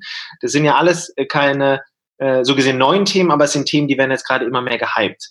Die nehmen immer mehr Fahrt auf. Und wenn dann auch so jemand wie der Larry Fink äh, von BlackRock sagt, er will jetzt seine 8 Billionen oder keine Ahnung, wie viel Geld er verwaltet, auch in Klimaschutz invest stecken, dann hat es schon Gewicht. Und dann merkt man, das ist jetzt auch beim letzten angekommen, dass das wichtig ist. Ähm, und so gesehen sind wir, und das ist gerade für mich dann eben auch als Zukunfts, Zukunftsforscher ist eigentlich auch das falsche Wort, man sagt Trendforscher, spannend, wenn wir eben auf diese Megatrends schauen. Und Nachhaltigkeit ist ein Megatrend, aber dieser Megatrend wird mitunter eben auch verstärkt durch andere Megatrends, sei es der Megatrend Gesundheit, der Megatrend Individualisierung oder aber auch beispielsweise die Digitalisierung. Und dann in diesem Zusammenspiel ergibt sich dann auch ein neues Kräfteverhältnis, ein neues Machtverhältnis in der Gesellschaft, was dann neue Ideen hervorbringt und diese auch relativ schnell dann skalieren lassen kann. So gesehen, um das abzukürzen, also ähm, ich habe das Gefühl, da passiert gerade sehr viel. Corona verstärkt in vielen Sachen, gerade in puncto Ernährung, was ich beobachten kann, extrem viel. Es ist jetzt so gesehen dann eigentlich jetzt die Chance da, man hat Momente man muss das jetzt irgendwo dann irgendwo auch verfestigen, gerade im Alltag der Menschen. Äh, und das ist dann natürlich auch die Kunst von den Unternehmen, dass man jetzt hier äh, dementsprechend die neuen oder die, die Neuausprobierer irgendwie gewinnt und dann auch zu Alltagskunden macht. Hm. Ja, und, und so wie du auch ganz am Anfang meintest, es geht nicht darum zu sagen, hey ja, die Corona ist jetzt toll, sondern hey ja, klar, es bringt enorm viele Menschen leiden dadurch. Gleichzeitig bringt es aber auch Chancen und zu gucken, nicht nur, ähm, wie können wir sowas fördern, sondern eher zu sagen, wenn eine Krise kommt, wie können wir das Bestmögliche davon auch nutzen. Denn oft ist es halt genau wie du sagst, bestimmte Sachen, gerade Krisen, bringen auch immer eine Chance. Und du hast gerade davon gesprochen, auch so ein bisschen, wie Wandel vielleicht entsteht. Was, was ist dein eigenes Modell, dein, dein Konzept, wie entsteht Veränderung? Ähm, generell ist eine schöne Frage und da kann man auch super philosophieren drüber. Ähm, ich finde, generell ist es so, dass Wandel entsteht immer aufgrund des Glaubens an eine bessere Welt. Also so gesehen, es gab immer mal, oder es gibt irgendjemanden, der das Gefühl hat, das ist schon ganz okay, wie es heute ist, aber ich glaube, es kann auch besser sein. Ähm, und Sachen wandeln sich dann, weil dann Menschen anfangen, Dinge neu auszuprobieren, neu zu denken, neu zu konzipieren, neue Produkte, Dienstleistungen, Geschäftsmodelle, was auch immer zu entwerfen. Ähm, und so gesehen, Ausgangspunkt von Wandel ist für mich auch immer ein, eine grundoptimistische Einstellung. Also Optimismus ist irgendwo ein, eine, ein Begleiter von Wandel, denn ohne so gesehen die Zuversicht des Machens, hätten wir nicht die Fortschritte, die wir haben, hätten wir Wandel nicht. Also man kann sich das irgendwie auch gut vorstellen, keine Ahnung, dass das ist auch profan, aber hätten wir es nie gewagt, den Ozean zu überqueren oder den Mount Everest zu bezwingen oder was auch immer, Fuß auf den Mond zu legen, hätte es nicht eingedacht, eingegeben, der daran geglaubt hat, dass das möglich wäre, wäre es vielleicht auch nie passiert. Schau uns an, wo wir heute sind. Wir würden vielleicht immer noch Brieftauben durch die Gegend schicken und wenn keiner gedacht hätte, hey, vielleicht gibt es sowas wie eine Art Internet, das uns das alles möglich macht und viel einfacher beispielsweise. Äh, das so gesehen, glaube ich, also es gibt immer irgendwie diese Zuversicht des Machens, die Leute dazu bringt, Dinge neu zu denken und das funktioniert im Großen wunderbar, aber funktioniert auch im Kleinen. Auch wenn so gesehen es vielleicht hier und da aussichtslos scheint oder auch aussichtslos ist, aber so eine Art gesunde Prise Optimismus, glaube ich, die befähigt dann den Menschen und die erzeugt Wandel. Hm, total interessanter Gedanke. Und gleichzeitig, so wie du es beschreibst, kein, ey, es muss so sein, keine Sicherheit, dass es anders sein könnte, sondern eher, ey, es gibt vielleicht die Möglichkeit, dass es anders, dass es besser sein könnte. Absolut. Und äh, ich glaube, das sagen auch viele Psychologen, dass so gesehen der Optimismus erst uns dazu bringt, Dinge anzugehen, die funktionieren könnten, aber eben die mit Risiken behaftet sind. Und das sind äh, Dinge, die dann vielleicht viele Menschen abschrecken, aber nicht alle. Und ein paar oder die wenigen, die das Risiko dann eben nicht scheuen, äh, die dann den Mut zusammennehmen und die Sachen neu machen, die sind die dann die, so gesehen die Pioniere, die, die, die Avantgardisten, die die Gesellschaft voranbringen oder Fortschritt erst möglich machen. Deswegen aber auch hier kann man auch wieder sagen, ja, Optimismus oder Pessimismus, was ist es denn eigentlich? Ich habe in meinen Artikeln gerne auch vom Possibilismus gesprochen und das habe ich mir auch selbst nicht ausgedacht. Das äh, war beispielsweise der Hans Rosling.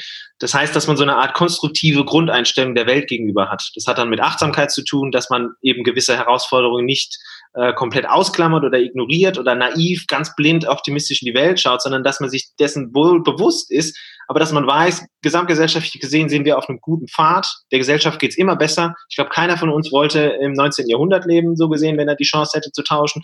Ähm, und dass es aber noch besser werden kann.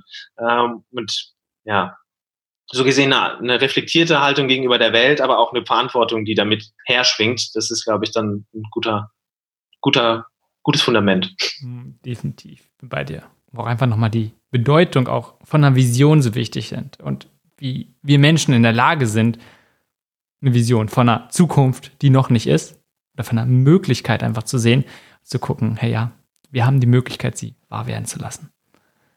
Absolut. Und das kann ja auch romantisch sein und cheesy. Und wenn es dann nicht klappt, ist auch gut, weil ich glaube, so gesehen, jeder Mensch ist irgendwo optimistisch, der heiratet beispielsweise, der an die ewige Liebe glaubt, wenn man weiß, wie viele Ehen kaputt gehen oder Menschen sich scheiden lassen. Äh, das gleiche bei einem, bei einem Start-Upper. Also kein Mensch, der nicht optimistisch wäre, würde ein Unternehmen gründen.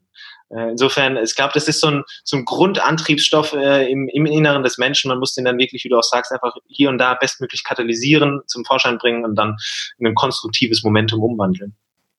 Lass uns mal umschwenken zu, zu einem Thema, was auch mit Nachhaltigkeit und gerade im nachhaltigen Lebensstil zusammenhängt mit Minimalismus. Was mhm. bedeutet das für dich und wie setzt du es so ein bisschen um? Ähm, also Minimalismus für mich ist so gesehen, ähm, so gesehen die Kunst, nur mit dem zu leben, was einen wirklich glücklich macht. Ähm, da gibt es jetzt natürlich viele diverseste Definitionen, was Minimalismus wirklich dann auch ausmacht und viele Schulen, so gesehen, unterschiedliche Schulen. Aber ganz grundsätzlich ist es für mich, und das ist das Schöne, ähm, eine Sache, die auch ganz unterschiedlich motivgetrieben sein kann. Also, Entschuldigung. Also Minimalismus hat unterschiedliche Beweggründe, jener, die den Minimalismus dann oder die diesem frönen. Denn das kann zum einen wirklich der Anspruch sein, die Gesellschaft jetzt nachhaltiger zu gestalten, indem man weniger konsumiert.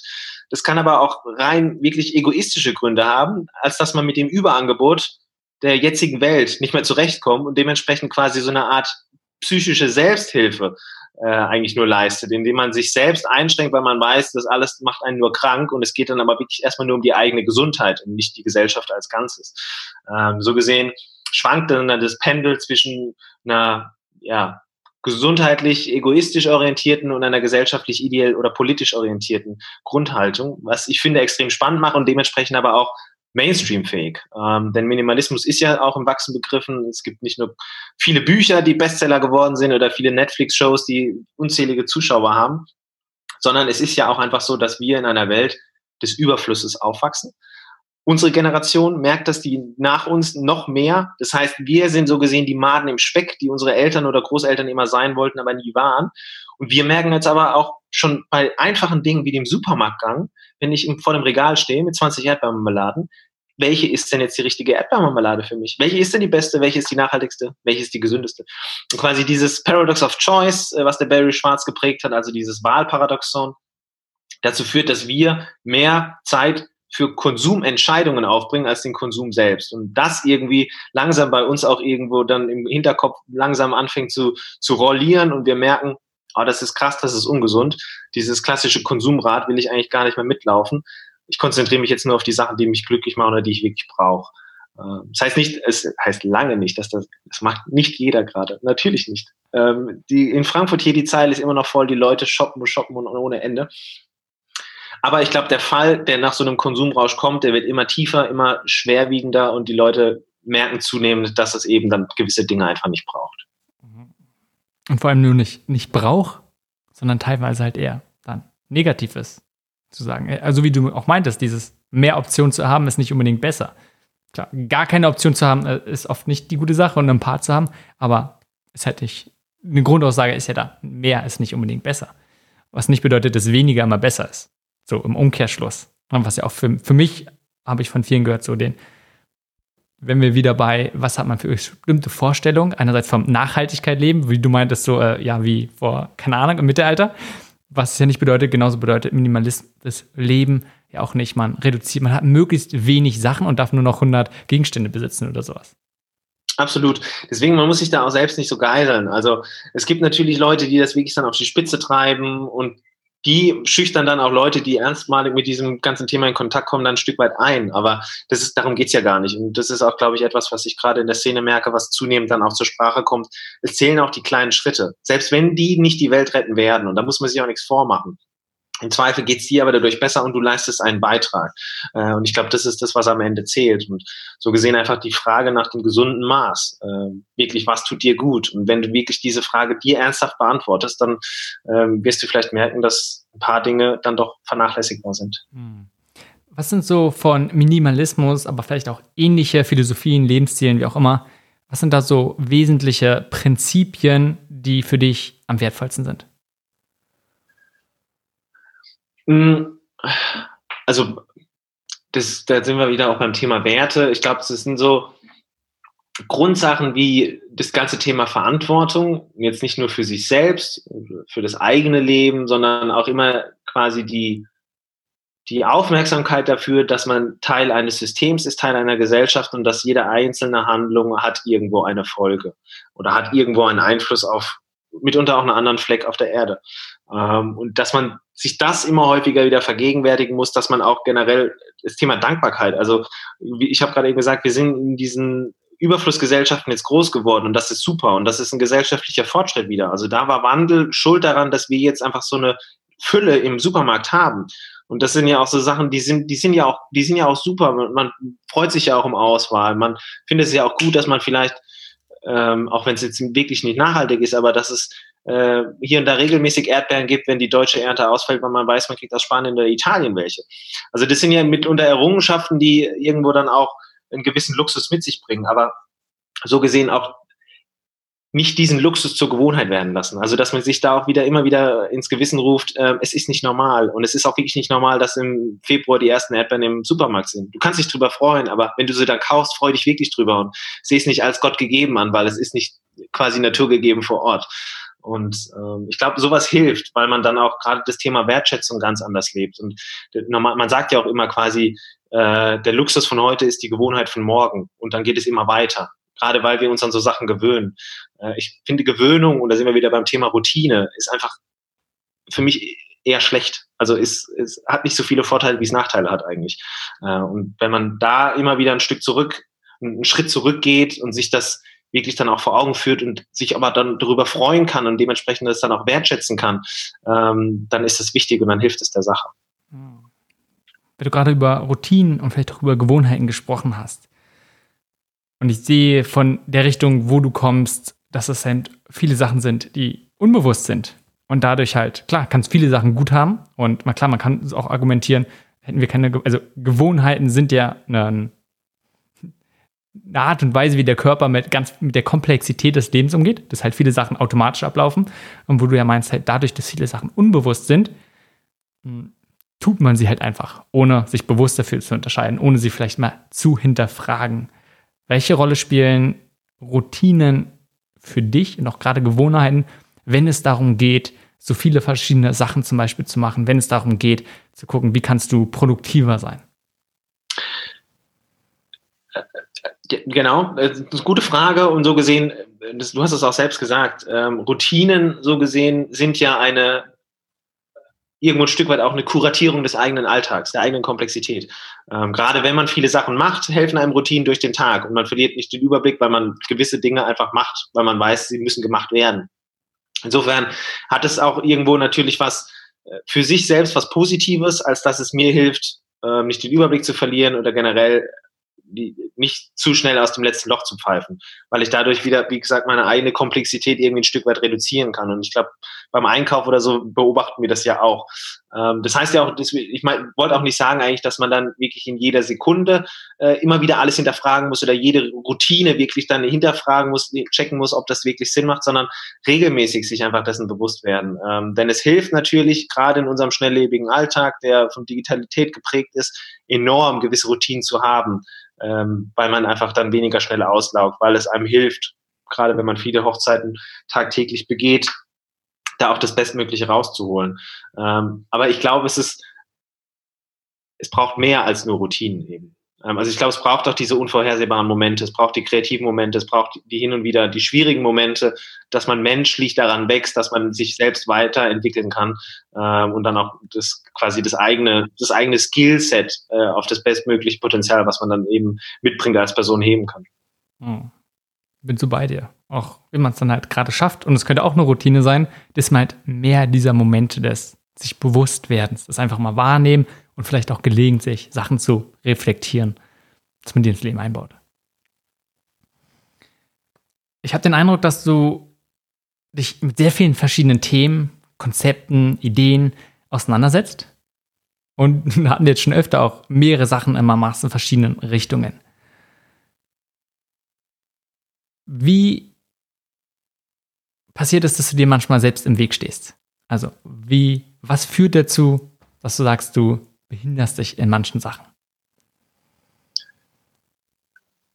Wahrscheinlich, indem ich äh, hier und da dann zu viel mache. Ähm, als dass ich dann dadurch mir vielleicht das Potenzial, das ich bei weniger Sachen hätte heben können, nicht heben kann, weil ich dann zu schnell bei anderen Sachen bin und dann gewisse Dinge nicht fertig mache oder dich eben mit der nötigen, mit dem, mit der nötigen Aufmerksamkeit, die ich vielleicht hätte, äh, direkt auf das Thema schicken können, hätte ich eben die anderen Sachen ausgeklammert. Also ich glaube, es ist, ähm, das ist dieses Grunddilemma einfach. Entweder du, du machst viele Dinge und freust dich daran, dass du so viele Dinge machst, oder du machst wenige Dinge und machst die dann vielleicht konzentriert oder routiniert, äh, dann aber dann eben auch fast fehlerfrei. Aber wie gesagt, ich bin jetzt nicht jemand, der Angst hat vor Fehlern. Deswegen, ich bin eigentlich auch nicht jemand, der Angst hat davor, äh, sich selbst im Weg zu stellen. Denn zweifellos, das mache ich. Und das mache ich wahrscheinlich auch regelmäßig. Im besten Fall ist aber jemand da, der das sieht, wenn ich so mir blöd selbst im Weg stehe und der dann sagt, hey Dan, denk nochmal drüber nach oder da hast du irgendwie jetzt ein bisschen äh, was vergeudet, das war unnötig. Weil dann weiß ich, dass das passiert ist und dann kann ich das das nächste Mal vielleicht vermeiden oder besser machen. Ähm, ich glaube, das ist ganz wichtig. Wenn man dann die ganze Zeit nur sein eigenes Süppchen kocht und ähm, sich so gesehen selbst dauernd im Weg steht, ohne aber, dass, dass man es mitbekommt, das passiert ja auch. Und dann ist man einfach ein gefrusteter Mensch, äh, der seinen Alltag so gesehen vergeudet mit sich im Weg stehen. Dann wäre es ja blöd. In, insofern gerne offen und möglichst transparent sich im Weg stehen. Okay, finde ich super. Auch einerseits die Sachen zu sagen, hey, man macht Fehler und es ist auch völlig in Ordnung, Fehler zu machen, was ja oft gesagt wird. Aber auch alleine dieses vielleicht annehmen. Man muss nicht immer alles produktiv machen. Und ja, man macht auch einfach Sachen. Vielleicht hat man auch bestimmte Gewohnheiten, die, die der eigene Vision, bestimmten Zielen ein bisschen im Weg steht. ist auch Teil des Lebens. Und eine gute Möglichkeit, damit umzugehen, ist einfach zu sagen, auch wieder sich Hilfe zu holen, Unterstützung von jemandem, der einen darauf aufmerksam macht. Oft sind es ja genau die Sachen, die einem mal wieder nicht unbedingt bewusst sind, die Blindenflecke. Ja, absolut, genau. Und deswegen, ich glaube, man kann sich ja wirklich auf unterschiedlichen Wegen im Weg stehen. Das äh, sind wir wieder beim Thema, weil man gewisse Fertigkeiten nicht hat, gewisse Methoden nicht kennt, gewisse Inhalte nicht kennt, gewisse Inhalte ausblendet oder was auch immer. Im Zweifel, wenn das passiert und man kriegt es mit, ist das Stichwort Krise, die eigene quasi sich im Weg steht, Krise, dann wieder der Ausgangspunkt für eine äh, so gesehen persönliche Läuterung. Man lernt was daraus und macht es nächstes Mal besser. Hm. Wenn wir über Fehler und Lernen sprechen, was ist denn so einer deiner vermeintlichen Lieblingsmisserfolge? Oh, ja, der, die, die Frage hat es ja quasi als eine der wenigen vorab schon mal mitgeschickt und ich habe da wirklich auch überlegt und ähm, jetzt so dieses richtige große Fuck-up-Ding, ähm, ich weiß nicht, ich glaube, ich, ich, glaub, ich hatte es nicht oder wenn ich es hatte, dann, dann weiß ich es nicht und dann sagt es mir gerne, jeder, der es jetzt hört und denkt, Alter, du hast doch das da voll verkackt. ähm, ich, es gibt, keine Ahnung, es sind so kleine Dinger wahrscheinlich, die einfach, die, die ich dann wieder vergessen habe, weil ich es dann sechsmal besser gemacht habe und dann habe ich aber quasi die Festplatte dahingehend bereinigt, als dass ich dann mit dem neuen, besseren Zustand dann einfach rausgegangen bin. Mm, ich könnte jetzt natürlich auch wieder sagen, ein großer Fehler war, dass ich mich äh, letztes Jahr äh, selbstständig gemacht habe und eine Firma gegründet habe in Anbetracht der Corona-Krise, die bevorstand, aber das wusste ja auch keiner. Deswegen ähm, Nee, also äh, klar, doch, vielleicht. Also ähm, ich habe relativ schnell gekündigt beim Zukunftsinstitut, wo wir ja auch drüber gesprochen haben, ohne dass ich jetzt beispielsweise ein Auftragsbuch hatte, das schon sechs Monate voll war. Ähm, das heißt, ich hatte dann auch eine, eine Zeit mit äh, gewissen äh, schlaflosen Nächten, weil man nicht wusste, wann kommt die nächste Anfrage, wann kommt der nächste Auftrag. Die Miete ist jetzt nicht sicher bis äh, ins nächste Quartal beispielsweise. Ähm, das könnte man als einen Fehler sehen. Das würde wahrscheinlich der klassische routinierte Mensch als Fehler sehen, weil so gesehen, ich hatte keine Sicherheit, ich bin quasi in die Unsicherheit rein. Ähm, aber ich habe aus der Unsicherheit viel mitgenommen. Deswegen am Ende des Tages ist dieser Fehler für mich dann eben äh, kein, kein Fehler mehr gewesen. Und hat mir eigentlich geholfen, dass ich in dem Moment anfing, mich selbst zu erfinden, mich selbst neu aufzustellen und über, keine Ahnung, diverse Möglichkeiten dann auch Aufträge zu bekommen. Insofern, hm. ja, dieser, wahrscheinlich dieser große Fuck-up, der fehlt. Obwohl eine Sache kann ich vielleicht nennen. Wir hatten eine Crowdfunding-Kampagne gemacht für den Foodtruck. Ähm, und wir haben damals äh, für den Foodtruck unseres Vereins, die Resteküche, wo wir mit geretteten Lebensmitteln kochen, ähm, eine Crowdfunding-Kampagne gemacht und hatten da gut 40.000 Euro eingesammelt. Das war auch eine extrem erfolgreiche Kampagne bei Start Next und ähm, die, die lief auch super. Und dafür, dass wir das wirklich nur ehrenamtlich in unserer Freizeit gemacht haben, war ich extrem stolz. der Fuck-up so gesehen war dann eigentlich, dass wir dachten, wir kriegen mit 40.000 Euro einen Foodtruck irgendwo. Das heißt, wir haben wirklich dann äh, halbes bis ein Jahr gesucht, selbst auf dem Gebrauchtwagenmarkt nach einem Foodtruck, um dann relativ schnell zu merken, dass das eigentlich Spielgeld ist, was wir hatten. Und dementsprechend so gesehen eigentlich mit einer super erfolgreichen für unseren Verstand äh, Crowdfunding-Kampagne dann doch irgendwie vor eben der Frage standen, wo kriegen wir jetzt den Foodtruck her oder wo kriegen wir mehr Geld her für den Foodtruck. Ähm, das war so gesehen ein bisschen naiv. Äh, da hätte man sich vielleicht auch viel Zeit sparen können, viele mögliche äh, Besuche von irgendwelchen komischen, mitunter dubiosen Gebrauchtwagenhändlern, wo man dann irgendwelche alten Schrottlauben vorgesetzt bekommen hatte für 30.000, wo du ja auch dachtest, das war nicht mal 10 Euro wert, aber du warst ja kein Fachmann oder keine Fachfrau, du hattest ja keine Ahnung von Autos. Also das war so Sachen, das würde ich wahrscheinlich im Nachgang jetzt auch anders machen, dass man wirklich die Zeit, die viele Freizeit, die man investiert hat, dann doch noch ein bisschen produktiver investiert. Ähm, aber auch da am Ende des Tages viel gelernt. Hm. Weil aber mega spannende, interessante Sache, worum man auch wieder dieses sieht. Einerseits, ist, wie gut ist es, eine klare Vision zu haben, wo, wo man hin möchte. Und klar, einerseits auch wieder, du, du hast vorher schon von entgegengesetzten Sachen gesprochen. Und hier wieder zwischen, wie genau plant man und wie sehr macht man einfach und setzt es um. Und das ist klasse zu sagen, hey, ihr, ihr hattet eine Idee, einfach umgesetzt und auch recht erfolgreich. Und manchmal ist es einfach hilfreich, nochmal einen Schritt zurück zu machen, sich kurz zu fragen, okay, äh, wie viel brauchen wir überhaupt? Was würde das bedeuten? Und in dem Fall sind 40.000, was können wir damit überhaupt anfangen? Ja, und jetzt gerade, wo wir darüber sprechen, das wiederholt sich äh, dann doch ein paar Mal. Also ich bin, das ist wahrscheinlich auch dieses klassische Macherding. Also ich bin jemand, der dann eine Idee hat und der will dann auch gerne machen. Also das ist vielleicht dann auch eine Schwäche. Äh, ich bin ungeduldig, das heißt, ich will dann schnell Sachen umsetzen. Und ich bin aber jetzt auch nicht naiv und mache das direkt sofort los. Es gibt schon einen groben Plan, aber ich denke immer, da ist immer irgendwo Fehlerpotenzial. Deswegen man muss jetzt nicht alles tot planen, sondern einfach mal losmachen. Und wir hatten letztes Wochenende ein Pop-up wieder. Also wir haben da quasi ein Restaurant auf dem Acker veranstaltet, um die Leute wieder näher an ihre Lebensmittel ranzubringen, haben das mit dem ehrenamtlichen Verein gestemmt und dem dortigen Biohof und hatten da dann eben ein Pop-up, Corona-Schutzmaßnahmen bedingt mit nur 40 Leuten. Wir hatten damals schon auch doppelt so viele. Aber so gesehen haben wir dieses Event organisiert und da habe ich mich auch wieder übernommen, weil ich nicht alles geplant habe und habe so gesehen, den ganzen Samstag bin ich rumgerannt mit dann äh, den anderen Vereinsmitgliedern und wir haben alle aus dem letzten Loch gepfiffen, weil es dann doch immer mehr Arbeit ist, als man sich vornimmt ich meine, solange der Gast nichts mitbekommt, ist alles fein. Aber wenn man selbst dann keinen Moment hat, mal dann auch wirklich zehn Minuten da zu sitzen und zu genießen, wie die Leute an ihren feinen Tischen sitzen, geilstes Essen, Essen aus geretteten oder regionalen Zutaten, ähm, weil man schon direkt wieder in die Küche muss, zum nächsten Gang schicken oder was auch immer, dann ist das schade. Das geht schon besser, so gesehen. Das ja. passiert häufiger. Ja, interessant. Und da, da merkt man es halt, weil die Alternative ist ja nicht zu sagen, okay, wir planen die ganze Sache jetzt ein Jahr, und ist damit mega beschäftigt bis ins Letzte und dann kommt man vielleicht gar nicht dazu, das umzusetzen. Absolut, ja. Das ist das Ding, deswegen ist die Krux. Also solange das irgendwie klappt und man dann nicht vor Ort irgendwie vor den Gästen umkippt, dann ist das auch fein. Aber wenn es dann noch ein bisschen mehr Zeit oder ein bisschen mehr Freiheit gäbe für alle Beteiligten, wäre das natürlich noch besser. Hm. Daniel, wenn wir zu langsam zum Ende kommen, wenn du mal den, den Themenbereich, Expertisebereich, äh, nicht nur Nachhaltigkeit, sondern vielleicht alles, was darüber, wie so die Wolke, über die wir gesprochen haben, was ist dort einer der schlechtesten Ratschläge, die du immer mal wieder hörst? Oh.